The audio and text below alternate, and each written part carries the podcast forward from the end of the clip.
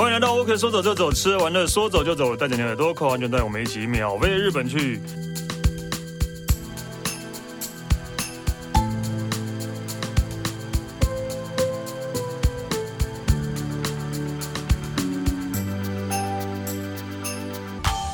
大家好，我是史丹利。呃，啊，今天要来讲日本，然后今天其实没有一个呃明确的主题，就主要就是一个主那个来宾要来炫耀他去了很多次日本这样。好，我们欢迎 Alan。Hello，各位听众大家好，我去日本三趟了，三趟三趟。对，炫耀啊，对吧？就来这边炫耀啊，不要这样子，你要替我高兴。替你高兴，为什么？因为我已经开始正常工作、上班、生活啦。啊，也是啦，对，因为你的工作本来就是导游。不然我已经沉浮三年了，你还要怎么样？还要再继续下去吗？也是啊，也是啊。好了，恭恭喜你，恭喜你，谢谢，恭喜你有工作做。但是我最后，但是我这一趟去日本八天是去玩啦，那不是一样？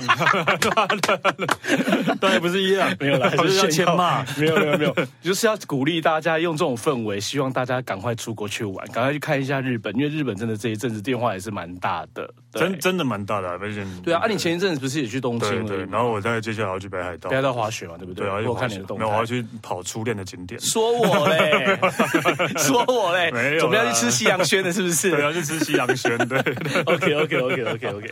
因为我相信大家这大家这一阵子呢，应该不管在网络上啦，或者说新闻媒体上面，应该都看到很多就是有关于日本的一些观光旅游的一些大肆宣传。嗯、那有出过日本都知道，就是说其实现在日本的各个地方。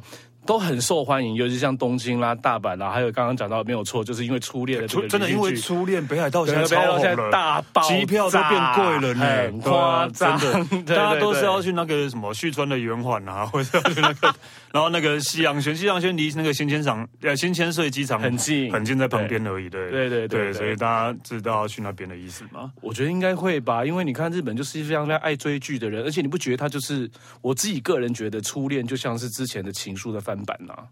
呃，什么意思？我记之前就是中山美穗跟我知道那个的一个感觉，一个翻版的，另外的一个新的一个情书的一个感觉，哦、有点类似啦，对，有点类似啦，对对。但也我觉得也因为这一阵子，就是这个整个疫情的一个慢慢真的已经有有解，真的才是算算有解封的感觉。嗯，虽然说现在的团体旅行还是没有办法跟这所谓自助行来做一个。比例来比较，因为自助型还是还是比较多的，因为团体旅行还是碍到还是碍于一些执行上的一些问题，所以它还是 相对上在操作上还是有一些问题。对，就像你之前讲啊，如果现在走到一半有人确诊了怎么办？对，对啊，对，对啊。然后，哎，结果然后大家真的就这么就是那么做，哎。就像我讲的这样，就就当做就当做是感冒。到底是怎么做？我不知道，是你你们自己回去查。我猜啦，我就不方便说。如果你有确诊的话，你也不能讲啊，你就说我只是感冒这样了。对，你干嘛还要把它讲出来？不是啊，你一讲的话，你那个旅行就就走不下去啦。因为我们真的就是有人，就是有人团有团，真的就是确诊，然后整个天单天人仰马翻，天翻地覆。那你说其他其他的团是哪个团不能？这不是你的就对了。不是我，不是我很正常。对，有人有团那个确诊了，对吧？那真的就没办法。重点就是说，现在其实要前往到日本的话呢，我觉得我相信你们这一阵子有去过日本，包括 Stanley 也是一样。然后，因为其实日本他们很多的一些一些政策的关系，一直朝夕令改，也就是讲说所以滚动式改啊，朝夕令 朝夕改。OK，然后呢，滚动式的这样的一个调整。然后之前有之前是用什么 S by S S O S，然后。现在所有的版本就是统一了，就用所谓的呃这个 Visit Japan Web 的这样的一个一个一个 App，然后呢去做一些所谓的事前一些登录，这个非常的重要，我觉得这个很重要，因为现在日本他们其实也是慢慢的准备要把纸本的这件事情要把它给。被删除掉，要把它废除掉了。因为我相信大家都知道，其实要入侵日本，你必须要填写两样东西，一个就是入境卡，另外一个就是还有海关申报。就是那两个之前的那个小黄卡有两张。对对对，不是我们的疫苗小黄卡，是那个入境。哦，是日本他们日本当地的。对，飞机上都要写两张。对，因为你看，其实他们那个所谓的这个纸上的一个消耗，其实非常的大。因为光是一个关西机场，它每一年进出的人次就有超超过两千三百万人次，而且不过就一个机场而已。那你看，你全日本的机场加总起来有这么多人进出日本，其实这个纸的消耗量对于整个一个环保跟地球的一个维护，其实是有很大的一个问题。而且我一定要讲一下，我觉得那个黄卡是真的是全世界最没有用的东西。你是指哪一张？呃，海关那一张。哦，海关那一张。对，你有没有带毒品？谁会勾油？你有没有？你有没有带子弹、带枪？谁会勾油？你有没有另外托运行李，然后没有申报对？谁会勾油？那白痴哪一个白痴会勾油？你跟我讲。对啊，就算我真的有带，我也会白笨的说，哦，我我有带毒品的，我要我要勾，我要勾油。对啊，但是你要知道，其实那一张有时候像我们导游，像我们导游是真的会用到了，嗯，因为我们要申报。我都那当然你要申报没问题，我就说那些那些问你有没有，应该说 有需要的人，对啊，是应该这样讲嘛？对，而且你知道，根据我这一次，就是我根据我最最近一次进去日进进出日本，当然我一样就是做事前的这个一个登录之后，大家知道这个登录手续其实它稍微有点小麻烦啦，但是其实它操作很方便，嗯，它问题很多，但是操作非常的简单。那个 VZ 九片那个吗？对对对对对，嗯、那因为你要入境日本之前，也就是说他会先做一个登录，你要有这个登录之后，然后呢，他会从所谓的阿卡，就是从赤色从红色转变成 RO，变成所谓的青色的这样的一个一个路径的一个许可的一个证明。那这个是在你一下日本的机场，各个机场一下飞机之后的第一关，要先做所谓的身份的一个检验。嗯，也就是说，如果你有持有这样的一个呃一个赤呃青色的这样一个入关证明的话，你就不用在现场做登录，因为如果你没有，他还是会要求你强迫你要把这个东西做完登录之后，你才，你才可以做下一关的入境办理的办理的手续。对对，那至于后续。你要做所谓的护照检查，以及我们现在讲到的要填写海关申报单。说真的，这个部分就要看现场状况而决定了。嗯，为什么这么讲？你虽然有登录了，你登录了之后，其实它就是会给你一个 QR code，嗯，所以你检查护照，跟你在做所谓最后的一个海关申报，都可以利用 QR code 的方式做 scan 扫描，没有问题就可以离境。但是如果今天现场人很多呢？嗯，你知道，所以我们这一次去的时候，我们造成一个很有趣的一个现象，就是检查完护照了，要拿行李要出去了，结果全部所有人在拍 QR code，对，在排那个 QR code，然后拿纸本的人没有人排，对，没有人排啊，那你还要笨笨的去排 QR code 吗？对对对对对，我当然就拿纸本去排，去排纸本的就好啦，所以就变成它就是一个现场临时决定的，啊，所以就是你以后就算你有那个。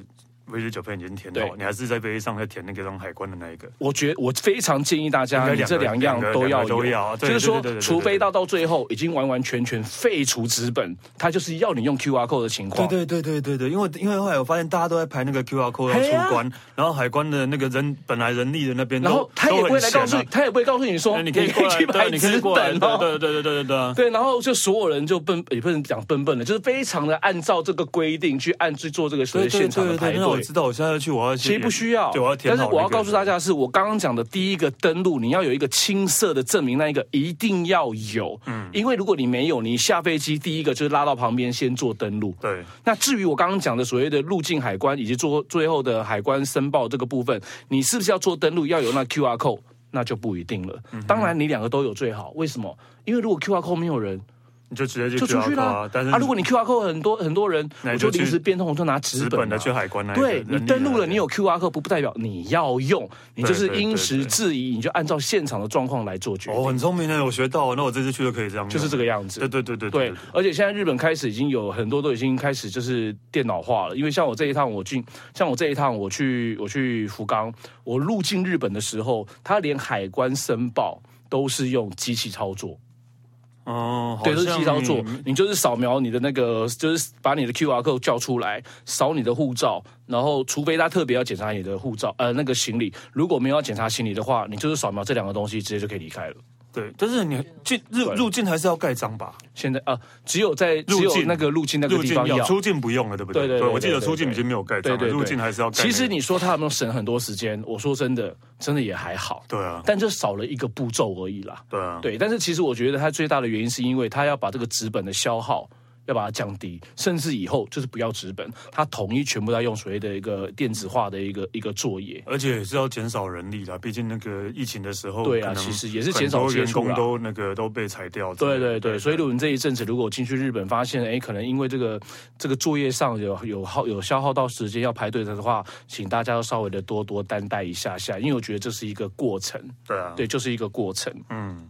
对，啊、所以呢，那你看想，现在也因为这样疫情的开始，然后大家很开，我们到我们到我像我现在我已经去过了福冈了，我也去过了这个东京啦、大阪很多的一些城市，你会发现大家很开心的一件事情，包括日本都很开心哦。嗯，都没有中国人。我跟你讲，这不是我在讲，是真的，所有人都在拍手叫好，耶！中国人目前暂时。商家一定，商家商家一定很那个啊。是啊，没有错。商家一定就很没送啊，都都没有来买东西。但是你卖欢乐，因为我这一趟快了。我这一趟，我这一趟去，我是我本来心里想说，哇，太好，都没有中国人，那整个那个旅游品质应该会会提升很好，你知道吗？结果没有哎、欸，因为然后为什么去精品店买东西，还是一样继续排队啊。为什么？那我都，都是哪里人？我也很纳闷，我说靠，哪里来冒这么多人？然后一听。韩国来的啊，对对对，因为好像那个日本有统计啊，就是呃，开放以来啊，其实每个月去最多的是韩国人，然后台湾才是第二名。对对对对对对，韩国人是最多。因为我才去，因为我上礼拜才去去福冈嘛，然后我一到福冈，我讲我不夸张，福冈是离韩国最近的，对，因为他坐船就可以到，离韩国最近啊，对。釜山，从釜山港搭船就可以到福冈，你知道吗？更不要讲飞机了。所以你知道我不夸张，我不管我去餐厅，我去咖啡厅。我去，我去那个呃，去去购呃去购物中心，或者去百货公司，甚至我连去泡汤，我跟你讲，韩国人真的是无所不在。对啊，对对对对对。我都不知道，我都不知道我到底是在，我到底不知道我是在日本还是 我在韩国，这是我第一次的一个感觉呢。因为我一进去那个泡汤的那个地方，里面全部都在讲韩文。我想说，我不是在福冈吗？怎么会是这个？怎么会是这个样子呢？OK 啦，其实就是因为毕竟刚开放嘛，但是他那个。对，大家就冲，就就能冲就冲，然后冲最近的啊。其实你也不要讲说，不要讲日本了，其实台湾也很多韩国人。对啊，就能冲就冲啊。对啊，但但我要讲一下，就是因为没，当然因为一开始讲说没有中国人会比较好，这个先不管什么数字问，因为每每一国一定都有一些拐瓜裂角。对，我就认为中国这里人太多了，每次每次旅游的时候，如果有以他们人口的比例来讲，然后你到一个地方，然后全部都是人，对啊，那不管是不管不管是哪一国人，那素质一定很不好。对啊，但是因为没办法，中国人就人最多，对，而且大家靠他人最多，然后到每个地方，然后都大家听到中文，然后你会觉得哦，对，就是你不管是听到中文、听到英文、听到韩文都一样啊，反正就是只要都是人哦，只要都有人的地方，我都觉得是不好的，对 对对，这样这样这样转的会比较委婉一点。谢谢帮我们解围，对对对对对对，不然我怕等一下要被封杀或是干嘛的，你知道吗？对啊，就是就是这个样子啊，对。对，然后现在我们刚刚也我们刚刚也讲到，就是说，其实现在大家都很很为难，因为你看这这一阵子，其实因为再过一阵子，其实就是台湾的旧历年了。嗯，然后很凑巧的是，其实我昨天才刚我一跟我一个国小的同学在刚通完电话，他们呢也是因为工作的关系，他们只有过年的这个期间才可以出国。啊，就是元元旦这个过年期间，他们他们的旧历年旧历年旧历年是台湾人的，呃，就旧历年过年，嗯，然后他们就是。一家人，然后再加上他们就想说啊，他们就顺便员工旅游好了这样子，然后就一行大概十个人想要去东京旅游。我一听到我整个这样傻眼，我说。你确定你要去？你确定你要过年的时间？几个人然后要去要去要去？对啊，过年要去东京吗？还有钱哦，机票好贵，是不是？对。然后我就说，小姐，你知道那个住宿费啊？你一个人花费大概多少钱？你知道吗？嗯。因为我这一次去东，因为我这次去日本，我除了去福冈之外，还去东京。然后我原本很喜欢住的一家饭店，他平常去住，就疫情前去住，台币大概两千五到三千块钱，这是很正常的价钱。嗯。你知道现在多少钱吗？四千了。几班？啊，差那么多，我整个冰的，差差那么多。当然，我觉得可能刚好我去的时间可能是他的所谓的一个旺季或者是什么，但是我没有乱说，这是真的。我去查的时候，那个饭店的票，那个饭店的房价是翻三倍，是大家很熟悉的三井花园，在上野车站旁边。哦，上野的三井，我平常去住在台币三千块，现在要破万，很扯。嗯、那你告诉我，那过年你准备要花多少钱一个晚上？我前几天，我昨天才来看。东京的饭店啊，对啊，就是五反田的三井，好像也没那么贵啊。对，你看又看时间啊。哦，我不知道，可能时间不同。时间的问题啊。对，然后你要你告诉我，那过年呢？对。因为我我就不要说不要说过年啦，我东京我前呃十一月去东京，然后我住了一个饭店，我觉得还蛮不错，一个晚上才三千多块。然后我预计过完年后再去，不是过年期间，都是过完年哦。过完年过完年那个对，然后已经变成呃四千了，对啊，已经变成一个晚上四千了，对，但也不是假日，也不是什么特别日子，都不是，对，对啊，对啊，所以我朋友我同学跟我讲说啊，我真的觉得还是跟团比较好。嗯，当然，我觉得那是每一个人每一个人的旅游方式不一样啊。不然你看他一个女人，对，因为十几个人当然跟团比较好了，真的。对啊，然后他们光吃饭就是一个问题了。然后他们就不要啊，然后不要就是好啊，那你就订机票啊，自己订饭店啊，自己弄行程啊，自己订票。然后重点是，我都说这位小姐，你出去哦，我保证你铁你铁定不用玩的。因为你要，因为是你要顾到要顾这么多的人，然后你每一天都要走，这每一天就是走路就好了。嗯，我说你到东京就每天走路吃饭买东西，每天走路吃饭买东西，你告诉我这是旅游吗？嗯嗯，对，所以你看，就要强调一件事情，就是其实跟团也是蛮不错的。你现在是在拉业务哦？拉业务。我今天是收到某一家旅行社的那个，对啊，没有啦，赞助。因为其实大家都觉得说说啊，去日本旅游好像没有那么的容易，没有错。我觉得看了一个城市，可能相较之下，可能有些城市我们自助行其实相对是是是是方便的。但是其实有的时候，如果你选择团体旅游，不代表就是说你选择自助行来的会比较好。你选择团体旅游，其实可以省非常非常多的事情之外，你根本不用担心行程的安排。再来是，我觉得最重要一件事情就是。是交通的问题，嗯，交通是最重要的，啊、因为你交通的移动，就表示你可以看的景点的的次数相对的就会比较多。对。啊，你跟我讲，他们要住上野八天，没记得上野动物扎贝郎，上野恩赐公园，就上野动物园。就是让他们在那边绕一绕，就是极度无敌深度旅游，上野八日游的意思是这个概念吗？对对对对，所以你看团体旅游，其实为什么有人喜欢团体旅游？因为都帮你弄得好好的，然后你看又有一个专业的导游在，他在车上可以帮你做讲解，可以帮你招呼的好好的，让你不用去担心任何的事情。对，然后呢，旅行社又可以安排很多的一些特殊的一些景点，因为其实这一阵子有很多的一些新的景点，也慢慢慢慢的都在旅游市场上面已经开始了。哦，对，所以你就可以借由这样的机会，可以参加团体旅游，就可以去探索更多这几年。这三年以来，日本到底改变了什么样的东西？有很多地方是你曾经都没有去过的地方。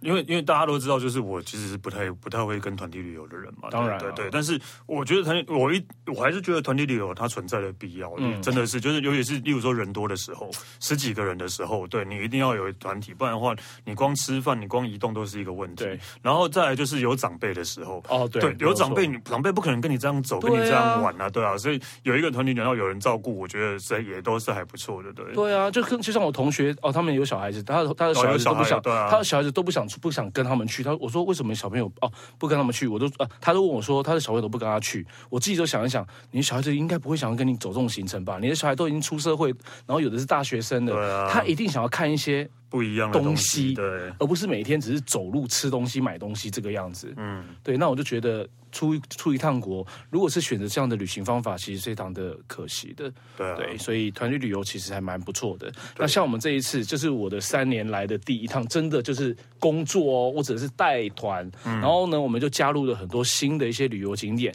也可以拿出来跟大家做分享跟参考。因为它现在也算是有几个地方，也是现在真真的是非常夯的旅游景点，可以提供给大家做一下分享。嗯哼，第一个呢是在日本的这个古都奈良那。拉的这一个地方，你如果在日本很多的商店、嗯、百货公司，可能都会看到它出没。哦，对，它叫做中川正七商店。我家里也有它的商品呢，是很多。对对对，我家里应该很喜欢吧？还还 OK 啦，但是对，对但是对我们家里有的。好，有买过他们。大家如果上网去查，中央的中，河川的川，政治的政，数字的七，中川正七。其实你如果去打开它的这个，就去 Google 它的话，你会发现它可能好像就是一个日式很多东西的一个。杂货店，对，类似像这样的一个一个 image 给大家，但是为什么要特我们特地要把这样的一个行程放到我们要把这个景景点放到我们的行程里头去？是因为中川正七商店其实来头非常的大，因为这一个名字这个招牌已经生活在日本人的心目中已经有三百年的时间了。嗯哼，对，那川中川正七其实已经在奈良，这个是他们的发芽是从奈良这个地方。开始的，也就是他们的第一家店创始店，然后已经超过三百多年。那现在的话呢，是由第十四代跟第十五代的这个社长兄妹在共同在经营这一个品牌。那其实这牌子就像我刚刚说的，它是有很多日本的不同的一些职人的职人的一些商品入驻放在他们的这个这个店家里头。嗯、譬如说，你可能会看到很传统的日式的一些服装，或者是说生活杂用品，甚至会有一些工艺的东西。陶艺的东西，甚至还有一些所谓的饮食相关的。而且我后来才发现，其实它跟我们台湾其实跟我们台湾有几位著名的一些陶艺家都有直接的一些合作。嗯、好，那其实选择这一家商店，其实并不单纯只是为了要逛街买东西而已。除了它的历史背景之外，是因为他们其实带有一个非常重要的一个使命感。他们希望日本的一些传统很好的一些传统工艺，这些技术能够继续的延伸下去，传承下去。对，所以他们为什么要到处在全日本，不是只有京都奈良，是全日本要走遍日本，要去走访这么多的地方，要去邀请这些所谓的职人艺人，呃，职人跟这个职人跟工匠等等的，来把他们的作品放到他们店家里头。其实有最大的一个原因是希望这些好的东西能够继续的传承下去。对啦，其实我现在还有在用他的杯子之类的东西。他们家东西真的很，嗯、真的是精挑细选，而且真的很不错，千挑万选。对对对对，而且我觉得价钱真的也也很 OK，对，不会不会不会不会贵，对啊，对啊，也很 OK，也很 OK。那这一家店的话呢，这是他们现在的这个所谓我们刚刚说的本店，本店，嗯、它刚好就在这个呃世界文化遗产呃东大市旁边，也有另外世界文化遗产叫新福寺的附近而已。兴福寺，那它的这栋大楼非常的有趣，叫做圆狐路。嗯，猿就是那个猿猴的猿，嗯，然后狐狸的狐，然后路、嗯、就是动物的那个路，叫做圆狐路的一个 building。嗯、那其实它的名字的命名呢，非常的有趣，因为大家应该知道有一个咖啡厅叫做原原田宴吧？对，对对对对对。然后呢，狐是因为呢，他们神社里面的他们的守护神。然后路是因为在奈良，奈良的有路，对，所以叫圆弧鹿。用这样一个 image，然后呢，把这个 building 的名字呢给命起来。但是呢，其实它就是中川正气商店的一个本店所在。所以很多人就会特地来到这个地方，除了就是要去挑一些他们喜欢的一些日式的日式的一些生活用品杂货之外，其实也想要亲自的走访来看一下一个经过三百年历史的一个店家，他们的转变变化到底是如何。所以原田念咖啡有在里面的意思，有在一楼，所以他所以才会取这个名字。其实我觉得应该也是也是一个啦。对啊，那他们就是用一个老宅，用一个老房子去改装、去改变出、去改装出来的一个一个商店。对。所以大家到这边不要只是把它当成一家一般的商店来看，因为其实它它的这个历史背景其实是非常的丰富的。那我来问一下，那个奈良那些鹿都还在吧？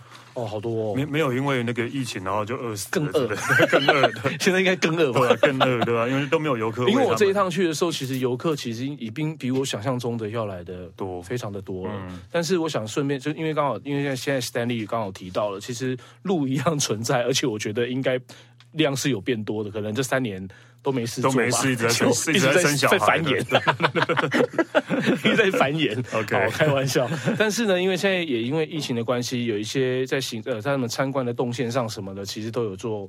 都有做调整哦，对，所以如果说你是自助型的人，因为你团体旅游你不用担心，因为导游一定会告诉你。对，那如果你是自助型的的话，你可能要稍微要去每一个地方，最好都还是要先做一下在网络上的官网，先做一下那个调查，路在哪里？确认一下。路 在哪里？不用担心，路 is everywhere。对啊，路到处都有，任何地方都会有。对对对对对。那这个呢是这个中川正气商店。那另外一个也是在今年，也是二零二二年呢开始的一个新的一个 IG 打卡。景点，当时呢，就是有这个台湾以及日本有很多的一些摄影家跟一些 YouTuber 或者 i 那个呃这个网络上的一些红人，他们拍了几张照片上传之后，发现怎么会有一个这么特别、这么美的一个地方？哦、后来去搜索才知道，哦，原来它就是大家非常熟悉的一个旅游观光景点，在阿拉西亚马，在蓝山的这个地方。京都蓝山。对对对对对，可能大家讲到蓝山，可能就想到竹林步道。会想到杜月桥，然后想到就是说在杜月桥下很漂亮的那个大岩川的一个河景，还会想到林前蓝山。林，我真的以前都会这样叫蓝山呢。你敢去讲？啊，蓝山啊，京都蓝山，岚山，岚山啊，对吧？好，那其实呢，这个这个地方要跟他特别跟大家介绍的是，它叫做祐斋亭。又是保佑的佑，呃，灾是吃斋念佛的灾，对。对，丁尼玉的亭叫佑灾亭。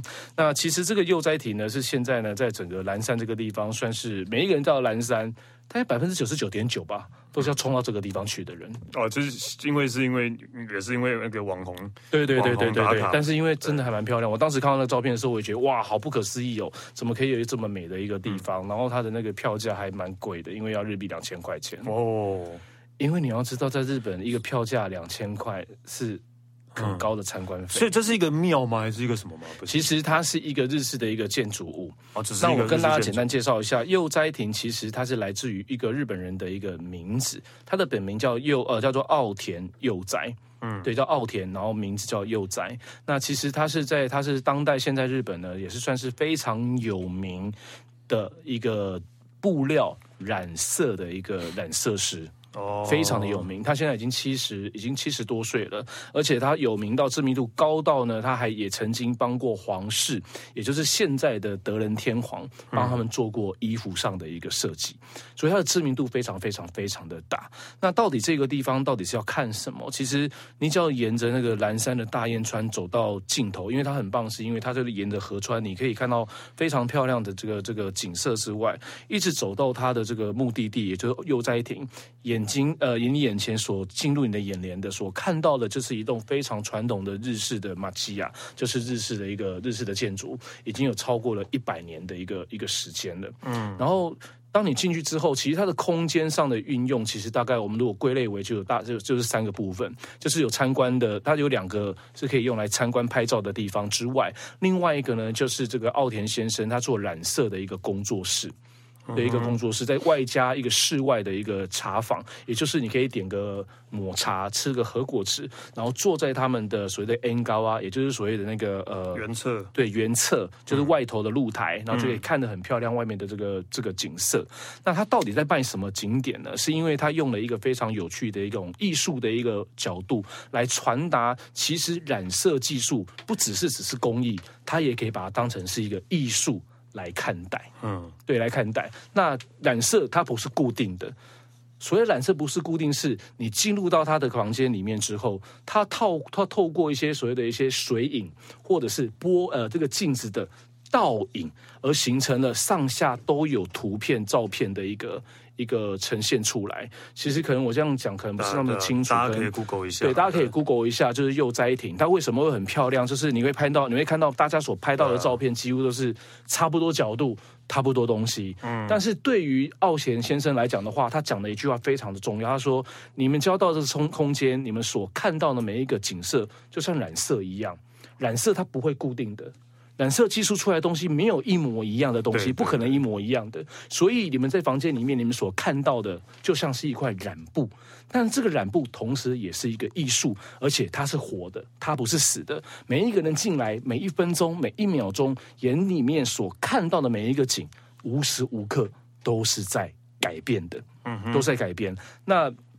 透过它的一个窗户，然后呢，它的外面的窗景，然后可能就是倒映在水面上，或是倒映在所谓的这个玻璃的这个呃这个桌面上，你就会有一个一个用用反衬。的一个一个效果，反衬的一个效果在，而形成出了一个非常漂亮的一种艺术感的一个画面。那因为蓝山这个地方春夏秋冬四季的景色完全不同，所以你窗外的景色其实一年三百六十五天完全都不一样。嗯。再来，它有一个很重要是，因为当时非常著名的一个文学家文豪川端康成先生也曾经到这个地方写下了他其中的一个著作，叫做《风之音》。哼，风的声音的一个著作，听说就是在这个幼斋亭其中的一个房间里头，所以你进去之后的第一个重第一个重线会先参观到的，就叫做川端的房间。哦，就是川端先生他写作的那一个地方。那第二个房间呢，叫做圆窗的房间。为什么叫圆窗？因为它窗户是圆形的，嗯，对，它是特别把它给这样子打造建设出来的。所以在里头会会涉猎到的这个房屋呢，就是以这个两个为主之外，再来就是经由这个动线的一个经过，你就会看到我刚刚讲说的所谓的奥田先生他做染色技术的一个地方，就是工作坊。再来就是原侧的露台，你就可以透过不同的方式跟角度，然后呢把很漂亮的祐斋亭以及呃奥田先生想要传给传递给大家的所谓这个染色，也是一个艺术的这样一个。理念想法是什么？对，我相信你讲那么多，但大家只是想要去拍照而已。真的，其实我 其实我在车上跟大家讲解很多，然后大家进去就是拍完照，拍完照就走了。但是我觉得你到那个地方，其实它是可以思考，它是一个可以思考的一个一个地方。我自己觉得啦，就是除了拍照以外，对，所以嗯，很棒啦，真的还蛮棒的。虽然说他他花不了，这里花了两千块钱，但是可能你只有花三十分钟，你就要。你就要走了，但是我觉得它带给你的视觉上的感觉，实际是真的还蛮还蛮不一样的。好了，有兴趣的可以去看一下两千块日币。你就 你就给我这样草草没有，因为我真的觉得就是大概听，就是一般人当然不会理解这些这些东西啊，但但但。就像这个地方会红，也是因为看到照片很漂亮，所以大家去拍照这样。然后真的去的话，然后又想要理解背后故事的人，可能十分之一一层，对这样的人。但是大家可以先知道但至少那一层的话，也算是 OK 了。对，好了，那那个接下来你要还要再讲哪个地方？接下来的话呢，是要到大阪，可能大阪想说就有新斋桥啦、道顿崛啊，就是购物买东西。后来我们发现，其实有一个地方也蛮有趣的，它叫做大阪惊喜生活馆。呃，惊就是。今天今天的今昔就是昔日的那个昔，嗯、那其实日文里面今就是现在嘛，昔其实就是以前。嗯，那其实这个生活馆它很有趣的是，因为呢，它把整个这个大阪这个地方整个市区，从它以前的这个江户到近期的大正到昭和到现在的平城，做了一种时空隧道的一种串联，让住在这个大阪生活的的人民们都能够有很深的一个。对于大阪这个地方，能够有更深的一个概念跟跟体验。但是，其实对于我们观光客来讲的话呢，其实它有一个很吸引人的地方，是因为它很有趣的是，这个生今昔生活馆它是盖在一栋大楼里头，而且是到了大楼里面的最高层楼，就是八楼跟九楼跟十楼的这个地方。哦，那它很屌的是，因为呢，它你到你尤其你到了九楼的时候，你一进去。真的就是仿佛就是回到回到江户呃这个江户时代的一个一个感觉，整个建筑物是一比一，而且呢整个建筑的这个功法都是模仿当时江户时代那个时候的功法，把它给一比一打造出来的。所以这个喜为什么叫喜，就是以前。所以很多人到这个地方，他会做什么事情呢？他可能就穿着和服哦，对啊，对，会穿着浴衣，然后呢就走到。这个街道，这个仿古的这个街道上，就感觉好像就是在这个地方生活的人，然后拍拍一些比较很传统的所谓的时代剧的这样的一个一个照相。那他为了要让大家能够去感受这个地方的整个这个一个呃路上街头的一个一个感觉，以及呃白天。白天还有黄昏跟晚上的一个一个切换，他们透过声音就是音效以及灯光的一个传达，让你仿佛就是深入深入其深入其境的一个感觉，就是非常好玩。就是以前台湾不是有什么宝岛新乐园，还是类似这样的？对对对对，类似这样的香蕉香蕉香蕉新乐园，类似这样的台中的，对对对对对对对对对，类似那样子的感觉。那它八楼其实就比较现代。但是我说真的，我觉得八楼那个可能大家对于八楼的比较现代的建筑物跟体验感，感觉就不会像说在九楼你看到所谓像江户时代的房子的的那个感动或者刺激性会来的这么的大。对，那他现在呢也是算是在这个大阪生活馆，呃，大阪在大阪里面算是蛮著名的一个一个一个景点，所以这也是这个疫情之后才开的。其实它已经开很久了，oh, 但是很少人会知道。对啊，但是其实很好玩的是，其实它最大的目的，其实是为了要让大家能够获得对于跟大阪相关更多的一些住宅生活的情报，所以它前身其实是一个情报馆。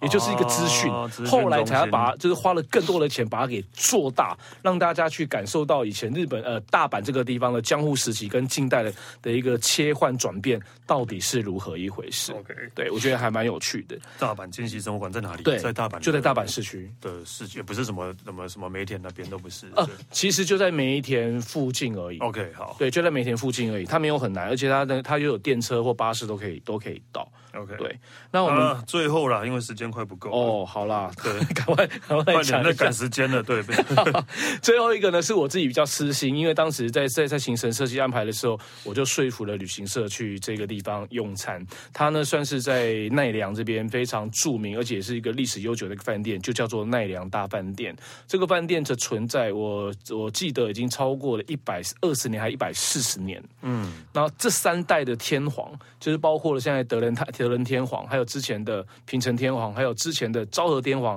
他们爷孙三代都曾经到这个地方下榻过、住宿过、吃过饭。哦、那因为呢，其实你到了这个奈良大饭店，你会第一个会先看到的就是它的外观的建筑，就是非常传统的日式的一个建筑造型。嗯、但是当你踏进去的时候，它整个风格就是一个大转换，因为它里面是一个非常西方的感觉。